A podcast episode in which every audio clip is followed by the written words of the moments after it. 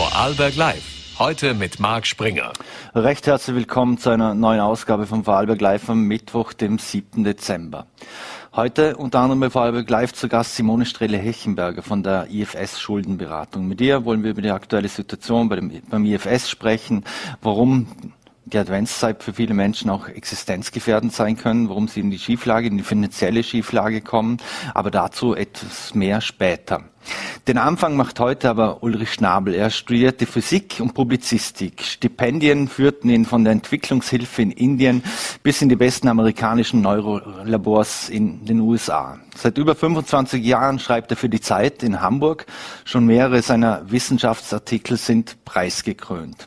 In seiner Rolle als Redner ist Ulrich Schnabel am Samstag zu Gast im Dornbirner Spielboden beim 9. Vorarlberger Tag der Menschenrechte. Und heute darf ich ihn über Zoom bei Vorarlberg Live begrüßen. Guten Abend und vielen Dank, dass Sie sich die Zeit genommen, Herr Schnabel. Ja, hallo, schönen guten Abend, Herr Springer. Herr Schnabel, äh, ich habe es angesprochen, Sie sind Journalist und haben sich den Naturwissenschaften verschrieben. Äh, in Ihren Büchern stellen Sie sich auf stellen Sie sich auf den ersten Blick aber oft ganz anderen Fragestellungen. Die würde man so vielleicht nicht vermuten. Da geht es um Glaube, Religion, das Nichtstun oder die Macht unserer Emotionen. Was reizt Sie genau an diesen Themen? Ja, ich bin ja nicht nur Wissenschaftsredakteur, ich bin ja auch ein Mensch, wie wir alle. Und als Mensch weiß ich, dass ich ähm, sehr stark von Emotionen angetrieben bin, von Zuversicht, religiösen Vorstellungen, also von lauter Dingen, von denen man denkt, die seien unwissenschaftlich. Aber wenn man denen auf den Grund geht, das reizt mich natürlich als Journalist, äh, man lernt äh, viel über sich selbst. Man lernt auch viel darüber, wie Gesellschaft funktioniert, denn wenn man äh, genauer hinschaut, ähm, stellt man fest, dass die meisten Menschen nicht durch vernünftige, rationale Erwägungen angetrieben werden, sondern häufig sind es ganz emotionale Impulse, die einen antreiben. Und man findet dann oft erst im Nachhinein irgendwelche guten Gründe, die das erklären. Mhm. Und deswegen finde ich es wichtig, sich mit diesen Themen wie Emotionen und Zuversicht auseinanderzusetzen, weil das die Treiber sind, die uns äh, sozusagen hochziehen oder runterziehen können. Mhm. Jetzt kommen Sie am Samstag ja zu uns ins wunderschöne Ländle äh, an den Spielboden und da haben Sie einen Vortrag im Gepäck äh, und der, der Titel dazu lautet Zuversicht in Krisenzeiten. Jetzt uh, Ihr Buch dazu ist ja 2018 schon erschienen, uh, dann kam Corona uh, und nun steht da im Untertitel, wie wir in Krisenzeiten die innere Freiheit bewahren. Wie wichtig war das Thema für Sie der inneren Haltung und der Zuversicht, auch nach Ausbruch der Pandemie und vor allem dann das Thema noch einmal neu anzufassen? Ja, es wurde eigentlich immer wichtiger. Also ich hatte schon 2018 das Gefühl, dass wir in eine krisenhafte Zeit hineinlaufen, auch wenn ich natürlich Corona nicht vorhergesehen habe. Aber die Betrachtung der Weltlage zeigt einfach, dass wir viele multifaktoriellen Krisen momentan erleben und von daher müssen wir uns einfach darauf einstellen, wie wir in so einer Welt ähm, die uns immer wieder mit neuen Herausforderungen äh, beschäftigt, wie wir da eine innere Haltung entwickeln, die eben widerstandsfähig ist und die uns das Gute sozusagen an das Gute glauben lässt, auch wenn der übliche Optimismus ähm, nicht so richtig greift. Also wenn man sich die Lage in der Ukraine anschaut oder den Klimawandel, dann hilft ja diese Haltung, na, das wird schon alles wieder gut, so diese optimistische Haltung, die hilft nicht weiter. Und dann ist die Frage, wie kommen wir zu einer anderen Haltung, die uns davor bewahrt, zu verzweifeln? Mhm. Jetzt Zuversicht ist ja auch nicht Optimismus. Äh, das ist wichtig zu sagen. Warum ist wichtig, dass man hier eben unterscheidet zwischen Zuversicht und Optimismus? Ja, weil der Optimismus ähm, eigentlich immer davon ausgeht, dass die Dinge sich am Ende irgendwie zum Guten wenden. Wenn sie das aber nicht tun, ja, dann ist die Verzweiflung oft umso größer und dann brauchen sie eine Haltung, die eben unabhängig ist vom äußeren Ausgang. Und deswegen spreche ich von der inneren Haltung. Also da werden andere Dinge wichtiger, zum Beispiel das Gefühl von Sinnhaftigkeit oder das Gefühl, Verbündete zu haben. Also das sind dann andere Quellen, aus denen wir schöpfen müssen. Und sich mit denen zu beschäftigen und sich klar zu machen, was ist für mich eine Quelle der Zuversicht, das ist äh, schon in normalen Zeiten wichtig, aber in, in Krisenzeiten umso wichtiger. Mhm. Also Zuversicht auch äh, ein bisschen ein anderes Wort dafür wäre Mindset im heutigen im Neudeutsch. Ja, ja. Kann man so sehen. Wobei man natürlich sagen muss, wer in der heutigen Situation nicht manchmal zweifelt oder auch niedergeschlagen ist, der ähm, hat den Schuss nicht gehört. Es gibt diesen schönen englischen Satz, äh, if you are not confused, you are out of touch. Also wenn Sie nicht ähm, sozusagen verwirrt sind, dann sind Sie nicht im Kontakt, Kontakt mit dem, was passiert, weil wir erleben ja wirklich auf vielen Ebenen schwierige Situationen und ähm, da kann man ruhig auch mal zwischendurch niedergeschlagen sein. Aber die Frage ist, bleibt man da hängen? Wird man depressiv? Zieht man sich zurück? Hat man so ein Gefühl der Ohnmacht? Oder kommt man da auch wieder raus und ähm, kann auch andere ähm, sozusagen Werte entwickeln und andere Emotionen und Energien freisetzen. Und das ist der entscheidende Punkt. Mhm. Was macht es mit, mit uns? Was macht es auch mit Ihnen als Mensch oder auch als, als Journalist? Es, äh, es prasseln ständig schlechte Nachrichten auf, auf uns ein. Ja. Was macht das mit uns? Ja, ich glaube, wir, was ganz wichtig ist, ist, dass wir eine Art von emotionaler Hygiene mit uns selbst entwickeln. Also nicht nur Hände waschen wie bei Corona, sondern dass wir eine Art äh, mentale Hygiene entwickeln und dass wir Acht geben, wann wir diese Information sozusagen aufnehmen und wann nicht. Also man würde ja auch nicht nachts um zwölf ein riesen fettes Essen zu sich nehmen und genauso ist es auch nicht hilfreich, äh, spät abends vor dem ins Bett gehen die neuesten Nachrichten über die Ukraine zu lesen. Ja, da muss man mit sich selbst und mit seinem eigenen ähm, psychologischen Haushalt ein bisschen klug umgehen. Man muss das dosieren und es hilft auch mal, sich ein bisschen abzukoppeln. Also ich merke auch an mir selbst als Journalist, man liest ja sehr viel und manchmal rückt einem das richtig nieder. Und manchmal ist es wirklich hilfreich, sich auch mal auszublenden und zu sagen, okay, die Welt kommt die nächsten paar Stunden auch ohne mich zurecht. Ich muss erstmal wieder überhaupt eine Haltung finden, die mir erlaubt, mit diesen Dingen umzugehen, weil es geht ja letztendlich darum, äh, wie stelle ich mich dazu und was kann ich selbst tun, ja, und nicht einfach nur alles in sich äh, aufzunehmen und Informationen in sich reinzufressen und am Ende depressiv auf dem Sofa zu liegen. Mhm. Das ist nicht hilfreich für niemand. Äh, nutzen das auch Verschwörungstheoretiker und ähnliche, wenn ich an die ganzen Fake News Dinge äh, denke, ja. die verbreitet werden und die dann auf die Menschen einprasseln und die sie auch aufnehmen? Ja, das ist ein Riesenproblem, Fake News, weil das natürlich, das sind häufig äh, Nachrichten, die emotional sehr stark aufgeladen sind, die mit äh, Angst, Abscheu, Erschrecken, Ekel, was auch immer äh, operieren. Und gerade solche emotionalen Nachrichten, die treffen uns ganz besonders, die bleiben oft sehr stark im Gehirn hängen und da so eine, ähm, wie soll ich sagen, so ein Filter äh, zu entwickeln und zu sagen, okay, das muss ich jetzt nicht lesen, das muss ich nicht anschauen, das schütze ich mein Gehirn davor. Ich glaube, das ist ganz wichtig, dass man ähm, da so einen guten Umgang mit Nachrichten lernt, ähnlich wie beim Essen, dass man nicht ständig Fastfood in sich reinstopft, das haben wir alle gelernt, ähm, mhm. sondern dass man guckt, was tut mir gut, welches Essen ist hilfreich und genauso müssen wir das mit den Nachrichten auch machen. Mhm. Wie wichtig ist, dass man dieses Thema auch schon mit jungen Menschen angeht oder von, auch von mir aus im, im, Bildungssystem auch schon irgendwo verankert, dass äh, junge Menschen schon sensibilisiert werden? Ja, das ist natürlich absolut zentral, weil gerade jüngere Leute, die sind ja gerade in den sozialen Medien zum Teil viel mehr aktiv als wir und gerade dort, gerade die sozialen Medien, die so auf schnelle Klicks äh, ausgerichtet sind, genau dort sind ja diese emotional aufgeladenen ähm, Nachrichten besonders stark im Umlauf. Und deshalb ist es meiner Sicht absolut zentral, das auch schon in den Schulen zu verankern, mit denen auch zu üben, was ist eine verlässliche Nachricht und was sind ungeprüfte Nachrichten, wie kann ich sowas checken und so. Ich glaube, das sind Dinge, die äh, absolut zentral sind und die man eigentlich in der Schule wirklich äh, nicht mal nur so in einer Stunde, sondern die man wirklich eigentlich kontinuierlich dort ähm, üben und einbauen müsste. Mhm. Ein Sprichwort lautet, die Hoffnung stirbt zuletzt. Äh, was, was ist mit der Hoffnung? Ist man mit einem Stoßgebet schon auf dem Weg zur Zuversicht?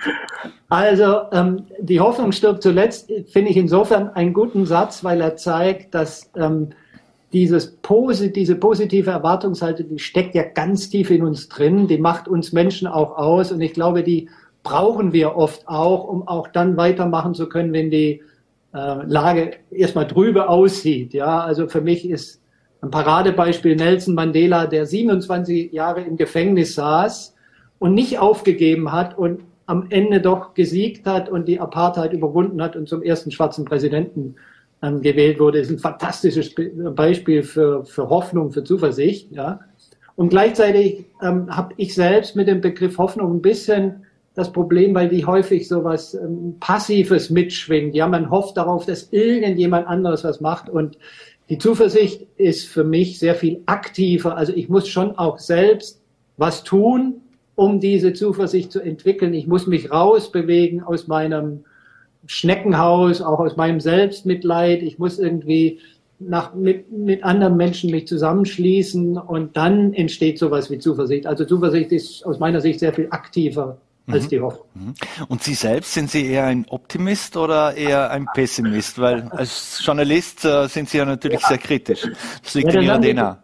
Das haben Sie gut erwischt. Als Journalist ist man ja eigentlich eher so ein kritischer Kopf. Man betrachtet alles so aus kritischer Distanz und sucht nach Fehlern oder nach irgendwelchen Ungereimtheiten und das ist so eine Haltung, bei der man aufpassen muss, dass die nicht zu einer Dauerhaltung wird, sondern dass man sich auch ganz bewusst für positive Dinge öffnet, dass man auch Dankbarkeit empfindet für die Dinge, die gut laufen, weil wir häufig solche Dinge so für selbstverständlich nehmen und die gar nicht mehr auf dem Schirm haben. Also da muss man aktiv gegensteuern und ähm, das Schreiben dieses Buches über die Zuversicht war für mich ein sehr positives Erlebnis, weil es mir genau diesen Schritt auch ermöglicht hat, so ein bisschen rauszukommen aus dieser dauerkritischen Journalistenhaltung und mich zu öffnen auch für positive Dinge. Mhm. Sie haben für Ihr Buch ja mit vielen Experten gesprochen, darunter waren Psychologen, Soziologen, Philosophen, ja sogar Politiker kommen darin vor. Sind Ihnen da überall aussichtslose Situationen begegnet? Ja, also was mir vor allem begegnet ist und was ähm, mich eigentlich extrem positiv überrascht hat, war, dass mir sehr viel positive Beispiele begegnet sind, auch von Menschen, die äh, ein enormes Maß an Zuversicht aufrechterhalten. Nur ein Beispiel, ich habe äh, Stephen Hawking, den verstorbenen Astrophysiker, interviewt, der ja mit Anfang 20 so eine Lähmungskrankheit bekommen hat. Der saß im Rollstuhl, der konnte nicht mehr sprechen, der konnte nur noch einen kleinen Finger bewegen. Und das ist ein Schicksal, wo man denkt, also da würden viele depressiv werden. Und so jemand zu begegnen und zu sehen, wie der sein Leben meistert und wie der trotz allem die Zuversicht nicht aufgibt, das macht was mit einem. Ja, das berührt einen und das verändert einen auch selbst. Also dieser, dieser Kontakt mit Menschen, die einem die Zuversicht vorleben, das ist ein ganz starker Zuversichtsträger. Und deshalb erzähle ich auch in diesem Buch viele Geschichten, weil ich festgestellt habe, dass diese persönlichen Beispiele und diese, diese Geschichten, dass das häufig Dinge sind, die ganz starke ähm, Impulsgeber sind. Mhm. Welche Rolle spielt da eben die, die körperliche Gesundheit, äh, wenn man zuversichtlich durchs Leben gehen will? Also im Prinzip keine. Oder naja, also natürlich äh, ist körperliche Gesundheit immer gut, ja, mit der Krankheit vorzuziehen, aber also das Beispiel zeigt eben, es kommt auch auf die innere geistige Haltung an. Also gerade das, deswegen fand ich dieses Beispiel Hawking so beeindruckend, weil es zeigt, dass man auch unter ganz schwierigen äußeren Bedingungen eine innere Haltung entwickeln kann, die einen zuversichtlich bleiben lässt. Also insofern, ähm, man sollte nicht zu stark auf die äußeren Faktoren gucken, sondern eher schauen, was trägt mich innerlich, ja. Und das ist so, mhm. so ein Shift, den man da machen muss, also so ein, so ein Blickwechsel, den ich auch versuche in meinem Buch immer wieder an, an vielen Beispielen klarzumachen, worum es da geht und mhm. wie das gelingen kann.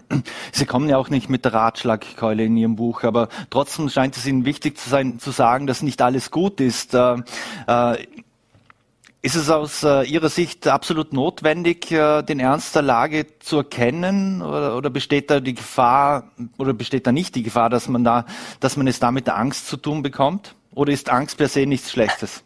Ja, das ist, ist eine interessante Frage. Es ist eine Gratwanderung. Also ich glaube, um eine wirklich tragfähige Zuversicht zu entwickeln, darf man sich vor der Realität nicht verschließen. Also man muss schon die Dinge sehen, wie sie sind, ja, und aber trotzdem nicht zu verzweifeln, sondern die Möglichkeiten zu sehen, die Auswege oder die Optionen, die man dennoch hat, das ist die Kunst, die es zu entwickeln gibt. Also nicht nur auf das Hindernis zu starren, also nehmen wir nochmal Stephen Hawking, der hätte natürlich auch ständig damit hadern können, warum muss ich diese Krankheit bekommen, ach, wie schlecht geht's mir, was habe ich für Nachteile. Also sozusagen, wenn man sich ständig mit dem Problem beschäftigt, wird das Problem immer größer. Und Hawking selbst hat mal gesagt, ähm, behinderte Menschen wie ich sollten nicht darüber klagen, was sie alles nicht können, sondern sie sollten sich auf das konzentrieren, was sie tun können. Und das ist die Kunst der Zuversicht, trotz des Ernstes der Lage auch die Dinge zu sehen, die wir trotzdem positiv tun können, auch mit anderen Menschen zusammen. Und das ist, wie gesagt, ist eine Gratwanderung, aber das ist die große Kunst. Mhm. Weil zwischen den Zeilen liest man Ihnen ja auch immer, äh, dass sich irgendwo tut sich eine Tür auf, es öffnet sich eine Tür, auch wenn man, wenn man vor, vor einem Hindernis steht. Ähm, ist, ist es denn so, dass es immer einen Weg gibt? Also ist das auch irgendwo doch dann ein Ratschlag? Also häufig fast immer, ich würde sagen, fast immer gibt es einen Weg, auch wenn man den oft nicht sieht. Ja, also es ist nicht so, dass man immer weiß, wo die Tür ist, ähm, aber dass man sozusagen die Hoffnung nicht aufgibt, um so lange zu suchen, bis man vielleicht doch eine Tür findet, die sich auftut.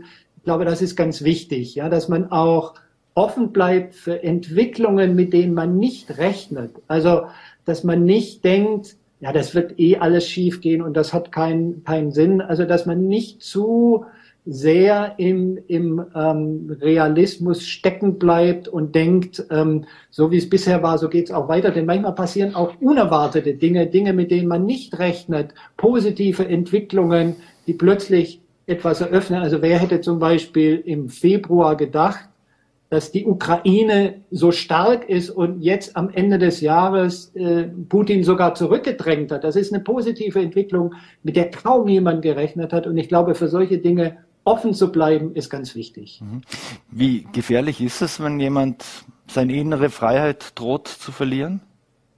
Naja, gefährlich, also ist natürlich für ihn selbst erstmal ähm, niederdrückend, weil also ein Psychologe sagte mal den schönen Satz, die psychologische Schwerkraft wirkt immer nach unten. Ja, das heißt, ähm, die Tendenz, sich aufs Sofa zu legen und sich selbst leid zu tun, wenn's, wenn die Welt da draußen ähm, dunkel und schwierig ist, die, diese Tendenz ist groß und das hilft aber weder einem selbst noch hilft es der Welt. Also ich glaube, um ähm, eine Bewegungsfreiheit zu behalten und auch sowas wie Freude am Leben ist es wichtig, nach ähm, solchen Dingen Ausschau zu halten, die einen da wieder rausbringen aus diesem Loch, in das man gerne fällt. Ja, also es ist vielleicht nicht gefährlich, aber es ist unangenehm, wenn man da stecken bleibt. Mhm. Sie haben auch immer wieder mal geäußert, dass äh, die Kunst der Gelassenheit ein wichtiger Baustein für eine aufrechte innere Haltung äh, sei. Warum ist es vielleicht auch mal das süße Nichtstun, das gut ist für uns? Ja, weil wir häufig ja in so einem äh, Hamsterrad stecken und denken, wir müssten immer mehr erreichen, also noch mehr Geld verdienen, noch mehr Erfolg haben. Wir vergleichen uns immer mit Menschen, denen es besser geht, ja, und äh, gucken immer so nach oben.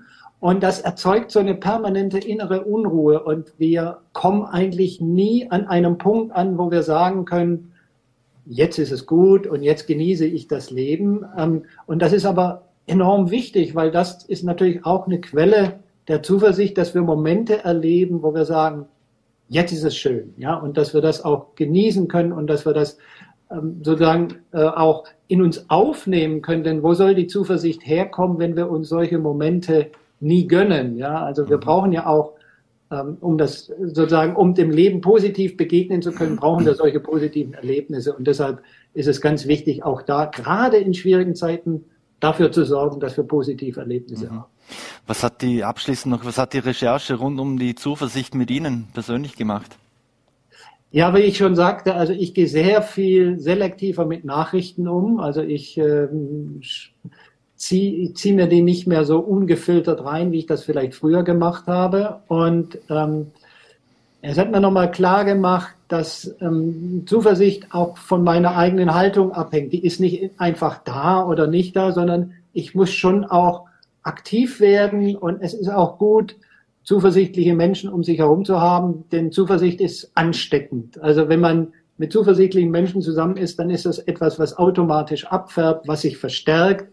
Also das ist so eine Art Win-Win-Situation und darauf zu achten und solche ähm, Gelegenheiten auch wahrzunehmen, ähm, das ist mir sehr viel wichtiger geworden und da achte ich sehr viel mehr drauf. Mhm. Und ich hoffe, dass das am Samstag in Vorarlberg eine gute Gelegenheit ist, auch mit dem Publikum diese Zuversicht gemeinsam zu entwickeln und zu stärken. Mhm. Eine allerletzte Frage noch dazu. Was geht Ihnen durch den Kopf, wenn Sie so Floskeln hören wie am Ende wird alles gut oder Ende gut, alles gut?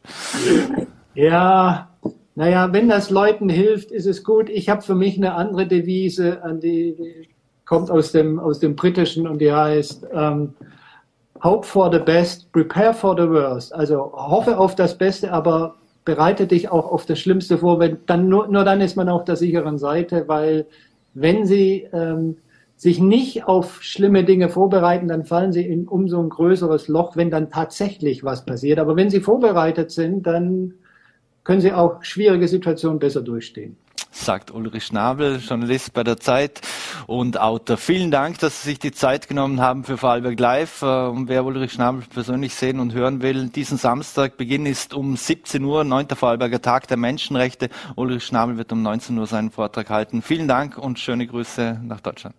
Alles klar, schöne Grüße an Vorarlberg und bis bald. Bis Tschüss. bald. So, meine Damen und Herren, und wir wechseln das Thema. Und ich freue mich sehr, dass ich jetzt Simone Strehle-Hechenberger von der IFS Schuldenberatung hier bei uns im Studio begrüßen darf. Vielen Dank für den Besuch. Guten Abend, Herr Springer. Frau Strehle-Hechenberger, wenn wir jetzt das gerade gehört haben über das Thema Zuversicht, wie wichtig ist es, dass man in Ihrem Job Zuversicht vermittelt? Zuversicht ist bei uns sehr wichtig. Wir versuchen unseren Klienten Perspektiven aufzuzeigen und ihnen Hoffnung zu machen, dass sie auch aus der Schuldenfalle herauskommen können. Mhm. Wie ist die aktuelle Situation bei Ihnen? Äh, haben Sie mehr Klienten als noch im Jahr zuvor? Wir verzeichnen einen 13-prozentigen Anstieg an Erstkontakt im Vergleich zum Vorjahr. 13 Prozent? 13 Prozent, ja. Mhm. Äh, diese finanzielle Schieflage, ist die zu erklären durch Corona, Inflation, Teuerung? Äh, wir, mh, mm, einerseits ja, das verschärft die Situation auf jeden Fall. Wir erheben seit äh, Jahren die Verschuldensgründe. Ganz oben steht äh, Arbeitslosigkeit und Einkommensverlust. Und das sind natürlich Themen, die in einer wirtschaftlichen schwierigen Situation äh, greifen und mhm. sich verstärken. Mhm.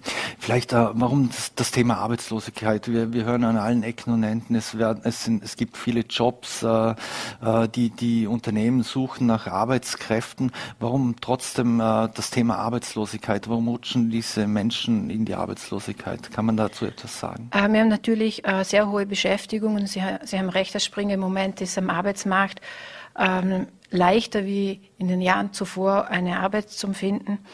Aber viele unserer Klienten haben doch immer wieder auch Probleme, am Arbeitsmarkt Fuß zu fassen. Mhm. Trifft das alle Alters- und Bildungsschichten gleich oder auch äh, junge Menschen im gleichen Ausmaß? Na, erfahrungsgemäß wissen wir, dass äh, Menschen mit einem niedrigen Bildungsniveau mehr Schwierigkeiten haben, am Arbeitsmarkt Fuß zu fassen. Mhm. Ich kann mich an unser Gespräch noch im vergangenen Jahr erinnern.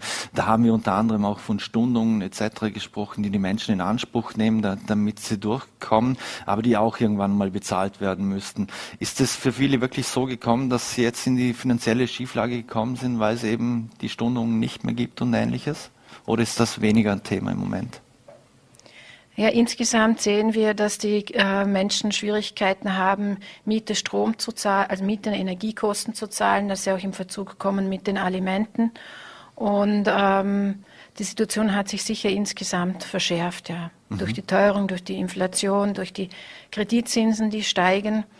Und äh, das macht es gerade Menschen, die einkommensschwach sind, schwieriger durchzukommen. Wir haben gerade, äh, die Arbeiterkammer hat gerade gemeinsam mit der Statistik Austria ausgewertet, wie viele Menschen von Armut betroffen sind, weil man diese Referenzbudgets, wir haben von der Schuldenberatung Referenzbudget, was man braucht, äh, um angemessen leben zu können, eine minimale soziale Teilhabe, kein Urlaub, kein Auto. Und sie haben errechnet, dass jeder fünfte Österreicher mit seinem Einkommen nicht mehr ein Auskommen hat. Also es zeigt schon, mhm dass sich die Situation verschärft hat. Mhm. Und die klassischen Kostentreiber oder die, die existenzgefährdenden Treiber in diesem Fall, Mieten, äh, Mieten, Energie, die Kreditzinsen, die steigen. Mhm. Die Lebenshaltungskosten insgesamt sind gestiegen um rund 10 Prozent. Das merken wir. Also wenn man mhm. zum Beispiel einen Vier-Personen-Haushalt nimmt und man nimmt ähm, die Armutsgefährdungsschwelle, dann liegt man bei 3.600 Euro, was eine vierköpfige Familie braucht. Nehmen wir unsere Referenzbudget, ist das ein bisschen mehr wie 3.800. Und wenn man das Ganze noch inflationsbereinigt, dann sind wir bei, fast bei 4.200 Euro. Und ähm, weiß nicht, wie Ihnen geht, aber 4.200 Euro muss man mal erwirtschaften. Mhm. Das heißt auch, äh, wenn es eine Familie ist mit äh, zwei Einkommen, dann müssen beide unbedingt arbeiten gehen. Die haben gar keine andere Möglichkeit. Wenn wir uns die Mietpreise in Vorarlberg anschauen und was man für eine, ich habe gerade äh, gestern mit einem Bekannten gesprochen, sucht eine 80 Quadratmeter Wohnung und, und, und spricht von Preisen um die 1500 Euro, mhm. um eine Wohnung zu finden. Natürlich kann man vielleicht noch etwas günstigeres finden, aber die Preise sind sehr hoch. Und selbst wenn die Menschen in Schwierigkeiten kommen und zum Beispiel ihre Eigentumswohnung äh, abstoßen, ist ja nicht unbedingt dadurch eine Lösung. Ähm, hat man eine Lösung gefunden, weil die Mietpreise oft mal so hoch sind, dass die Mietpreise höher sind wie die Abzahlung von der Eigentumswohnung. Mhm.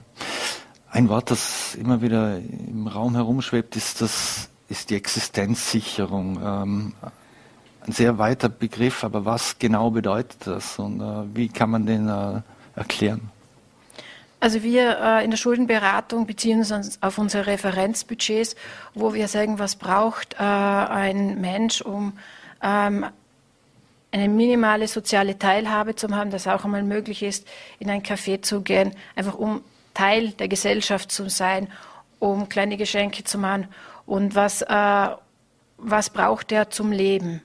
Und das ist für uns ähm, so der, der die Richtschnur, wo wir sagen, das wäre erstrebenswert. Mhm.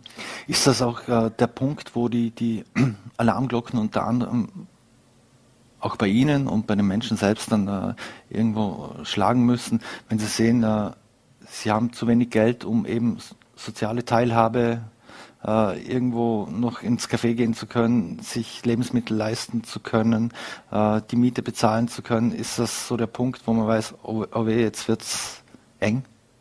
Ja, die Klienten, die zu uns kommen, da sehen wir halt, ähm, die haben oft Probleme, die Miete zu zahlen, die Energiekosten zu zahlen.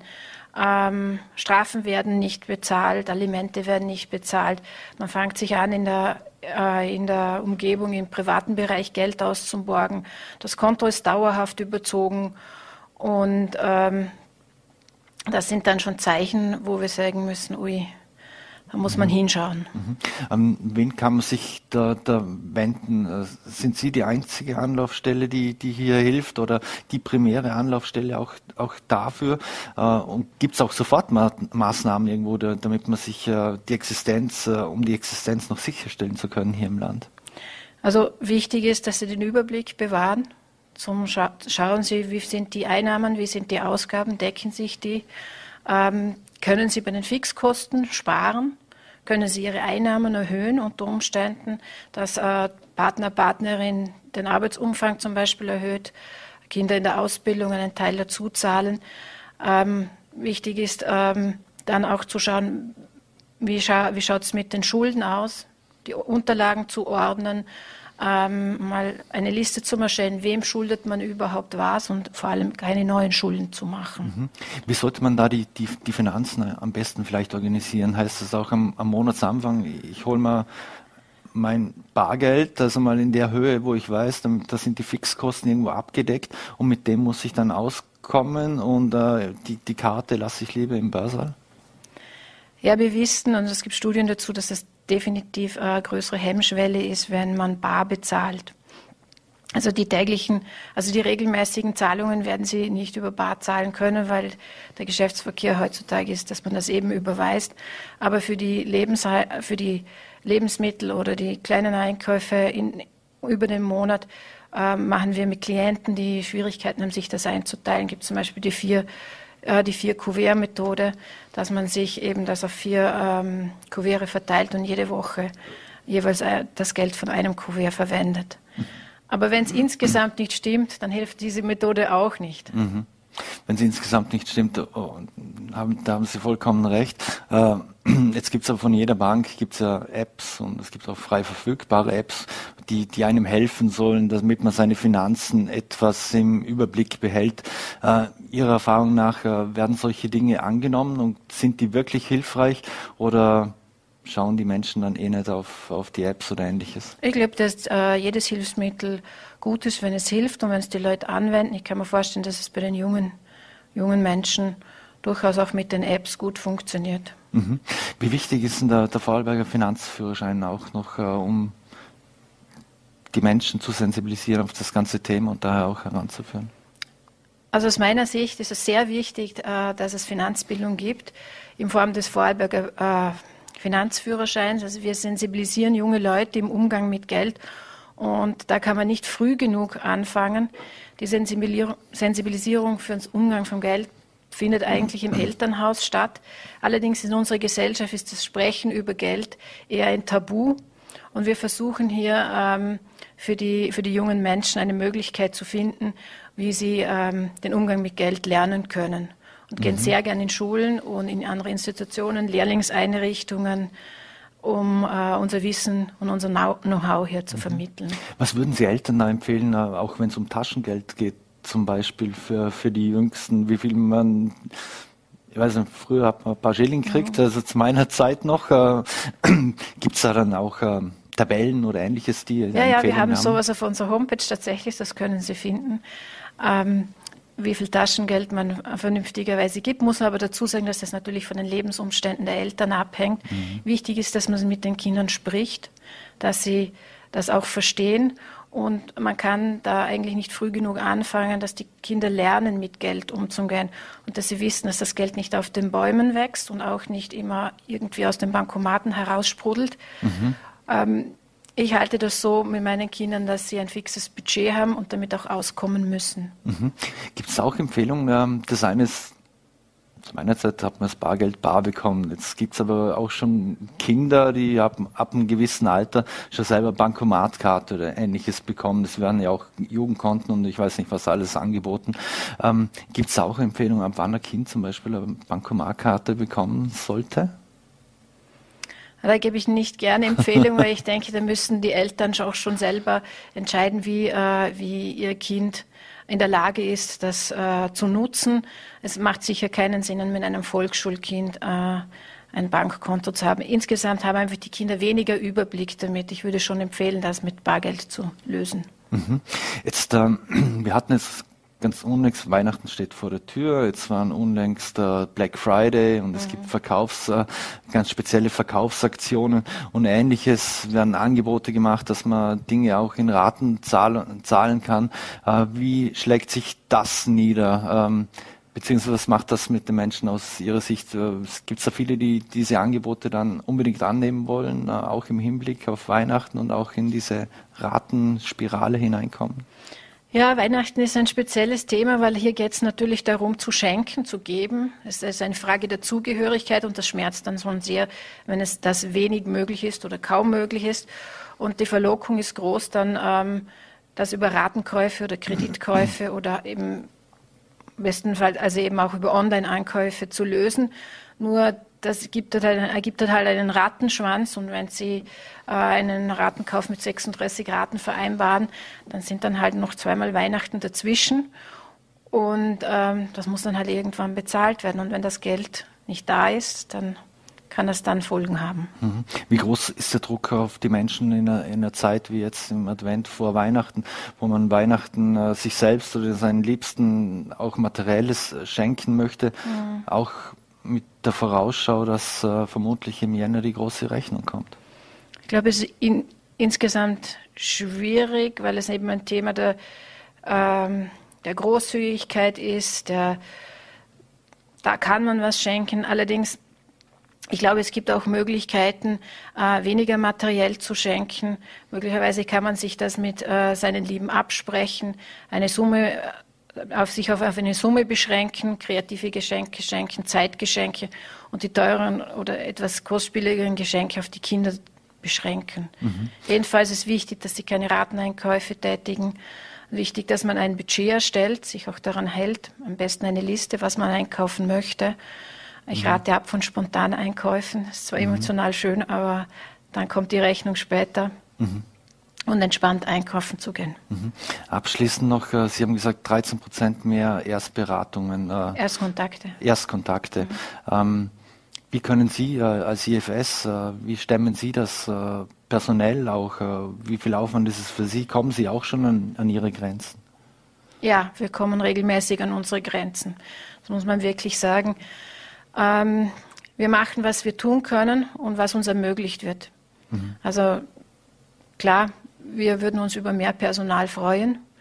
Äh, und im Rahmen dessen, was wir zur Verfügung gestellt bekommen äh, von der öffentlichen Hand, erfüllen wir unseren Auftrag. Mhm. Also würden Sie sich, ich sage jetzt extra nicht fordern, aber. meinen, es ist Weihnachten, ich darf mir was wünschen. Sie dürfen sich was wünschen. Dass ja, also wenn vielleicht ich mir was äh, wünschen dürfte, dann wünsche ich mir äh, in dem Bereich eine bessere Personalausstattung. Simone Hechenberger Stelle, vielen Dank für den Besuch hier bei uns im, bei Vorarlberg Live im Studio. Mhm. Alles Gute und auch äh, frohe Weihnachten und schöne Weihnachten. Ebenfalls. Dankeschön. Auf Wiedersehen. So, meine Damen und Herren, abschließend. In Österreichs Klassenzimmern herrscht dicke Luft. Äh, die schlechte Qualität soll, soll, sich auf die Gesundheit und die Leistungsfähigkeit der Schüler auswirken. Die IÖG, Initiative Gesundes Österreich, fordert Maßnahmen von der Politik und vom, Bild, vom Bildungsministerium. Welche das sind, erklärt Obfrau und Beauftragte für Public Health der IÖG, Beatrice Villegas Sierra, im Gespräch mit Voller T-Reporter Henry Dünser, das wir vor vor der Sendung aufgezeichnet haben. Beatrice Viegas Sierra, Sie sind von der IGÖ. In der mhm. Initiative Gesundes Österreich. Ähm, wir sind eine äh, Initiative, eine Bewegung, die sich aus der Zivilbevölkerung heraus gefunden hat. Mhm. Ähm, wir haben Eltern unter uns, Lehrer, Ärzte und Wissenschaftler aus sehr, sehr vielen Bereichen, ähm, Mitstreiter, die sich hier für ähm, die sich hier für ähm, Sicherheitsvorkehrungen, Schutzschilder in den Schulen, in den Bildungseinrichtungen, aber auch für die Gesamtgesellschaft einsetzen möchte. Wie ist denn die Situation jetzt allgemein in den Schulen in Österreich? Ähm, in den Schulen ist es so, also jeder, der ein Elternteil ist oder Eltern kennt, wird das wissen. Ähm, ähm, seit der Pandemie und, ähm, und dieser Situation, in der wir uns jetzt befinden, eben mit der Grippewelle und der, äh, und der RSV-Welle, äh, kommt es immer wieder zu Krankenständen, sowohl beim äh, Bildungs-, also beim Personal, beim pädagogischen Personal, mhm. als auch bei den Kindern. Ähm, es kommt immer wieder zu äh, Stundenausfall, es kommt immer wieder zu Supplierstunden, es kommt immer wieder zu ähm, Klassenzusammenlegungen. Und ähm, das belastet natürlich, es belastet die Kinder, es belastet die sorgenden Familien und natürlich belastet das ähm, das System, das Bildungssystem. Ja. Ähm, man darf nicht vergessen, in den Schulen gab es ja, also jetzt was die Pandemie betrifft, was Covid betrifft, gab es in den letzten Jahren ähm, also von, von Schulstufe zu Schulstufe war es ein bisschen unterschiedlich, aber im Groben mhm. kann man sagen, gab es eben das eine große Schutzschild, das äh, engmaschig getestet wird. Dieses Schutzschild ist gefallen. Es gab dann äh, teilweise Maskenpflicht. In den Oberstufen ist, glaube ich, einiges am Unterricht auch in äh, den Heimbereich verlegt worden. Und das ist mittlerweile alles weg. Also es gibt in den Schulen keine Tests mehr. Es gibt keine Masken mehr.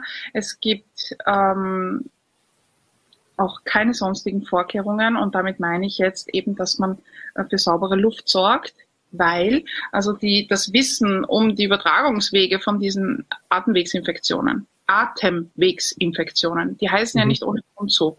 Mhm. Ähm, die übertragen sich über die Luft und über Tröpfchen, aber besonders über die Luft. Mhm. Und ähm, auf dieses Lebensmittel möchte ich jetzt sagen, es ist ein Lebensmittel. Wir atmen am Tag 12.000 Liter davon ein, äh, wird nicht geachtet. Mhm. Das heißt, die Kinder sitzen in Klassenräumen die ähm, schlecht belüftet sind und wo die Luftqualität nicht kontrolliert wird. Äh, wie ist es denn? Ähm, Gibt es da schon konkrete äh, technische Maßnahmen? Oder wie wird das genau funktionieren? Also das würde folgendermaßen funktionieren. Wenn wir einatmen, dann wird der Sauerstoff in unsere Lungenbläschen getauscht und wir atmen unter anderem auch CO2 aus. Mhm. Das heißt, wenn wir CO2 in der Luft messen, und das geht sehr, sehr einfach mit äh, CO2-Messgeräten, mhm. dann können wir, dann können wir bestimmen, sozusagen, dann wissen wir, wie hoch sozusagen der Anteil der ausgeatmeten Luft in der, in der, in der Raumluft ist. Also, mhm. ich mir vorstellen, bei ja. 2000 ppm, das ist die Maßeinheit, Parts per Million CO2, ähm, ist der Anteil der bereits ausgeatmeten Luft 2%. Das heißt, wenn ich in dieser Luft einatme, dann mhm. atme ich 2% bereits ähm, ausgeatmete Luft ein. Wenn diese Luft jetzt, die ausgeatmet wurde, vielleicht auch noch Erreger hat, Viren, Bakterien, mhm. dann steigt das Infektionsrisiko natürlich, weil umso höher der Anteil der ausgeatmeten Luft ist und umso eher atme ich, atme ich, atme ich sie wieder ein. Deswegen ist das CO2-Messen eine Möglichkeit, die Luftgüte zu bestimmen, zu sagen, gut, wir haben sehr hohe Werte, das heißt, es ist ein hoher Anteil an ausgeatmeter Luft im Raum und dann müssen wir das Fenster öffnen um diese Luft zu verdünnen, um das CO2 zu verdünnen und damit auch das Infektionsrisiko zu senken. Ähm, aber nicht nur, es geht nicht nur um den Infektionsschutz, es geht auch darum, dass ähm, hohe CO2-Werte dazu führen, dass wir müde werden, dass unsere mhm. Konzentration schwindet, dass unsere Aufmerksamkeit ja. schwindet. Und da gibt es ähm, aus Harvard von 2015 eine Untersuchung und die haben das auch recht konkret beziffert. Also ab 1000 ppm reduziert sich die Leistungsfähigkeit um 15 Prozent und 1400 ppm reduziert sich die Leistungsfähigkeit um 50 Prozent. Mhm. Wir haben äh, uns alle, natürlich auf eigene Kosten, haben wir uns äh, CO2-Messgeräte besorgt mhm. und haben selber Messungen durchgeführt. Äh, und wir bekommen hier von den Lehrerinnen in der Gruppe zum Teil ganz erschreckende Charts mhm. mit Kurven, die bis zu 2, 3, 4.000 ppm in die Höhe gehen. Also das Mindeste, was wir verlangen, sind mhm. CO2-Messgeräte, mhm. weil, wie man so schön sagt, man kann nicht verbessern, was man nicht misst. Was sie nicht wissen, werden sie nicht ändern, nicht? Aber ja. wenn sie sehen, gut, hier sind meine CO2-Werte doch recht hoch, ich muss was tun, dann, dann, dann schafft das Bewusstsein und dann verändert das auch das Verhalten. Also was wir fordern ist, dass CO2-Messgeräte flächendeckend eingesetzt werden in Klassenräumen, äh, aber auch in Gruppenräumen von Kindergärten. Mhm. Da ist noch viel, viel weniger passiert in den letzten drei Jahren. Mhm. Ähm, in Speisesälen, in Turnsälen, in Gemeinschaftsräumen und dass die Pädagogen und Pädagoginnen geschult werden, dass sie lernen, dass die Luftqualität einen maßgeblichen Einfluss hat auf die Lungengesundheit und auf unsere Gesundheit ganz allgemein. Ähm, wenn man jetzt ähm, die Schulen in Österreich ausrüsten würde, dementsprechend, äh, gibt es da irgendwelche Zahlen oder sowas, wie, wie viel das kosten würde, beziehungsweise wie könnte man das denn finanzieren? Also finanzieren müsste das die Politik mhm. und die Verantwortlichen, das Ministerium, mhm. Das Bundesministerium für Bildung, Wissenschaft. Ähm, der Herr Hannes Grünbichler ähm, glaube ich, hat sich das ausgerechnet und wir kommen auf circa 10 bis 15 Millionen. Also er sagt 10 Millionen, lassen mhm. wir 20 Millionen sein, indem wir dann auch noch eben die Schulungen und das Informationsmaterial mit einrechnen. Also ähm, Das wäre der Betrag, den es braucht, um flächendeckend CO2-Messgeräte einzurichten. Ähm, ich, ich, ich bin ehrlich gesagt ratlos. Ich weiß nicht, mhm. was passieren muss, damit die Politik handelt. Und das Gespräch hat voller TTV-Reporter Henry Dünser mit Beatrice Villegas Sierra geführt. Und das war's auch schon wieder mit Vorarlberg Live. Morgen machen wir Pause, Feiertag, aber am Freitag geht's wieder weiter. 17 Uhr, Ländle TV, VNRT oder Voller Wir würden uns freuen, wenn Sie wieder einschalten. Wünschen Ihnen einen schönen Abend und alles Gute.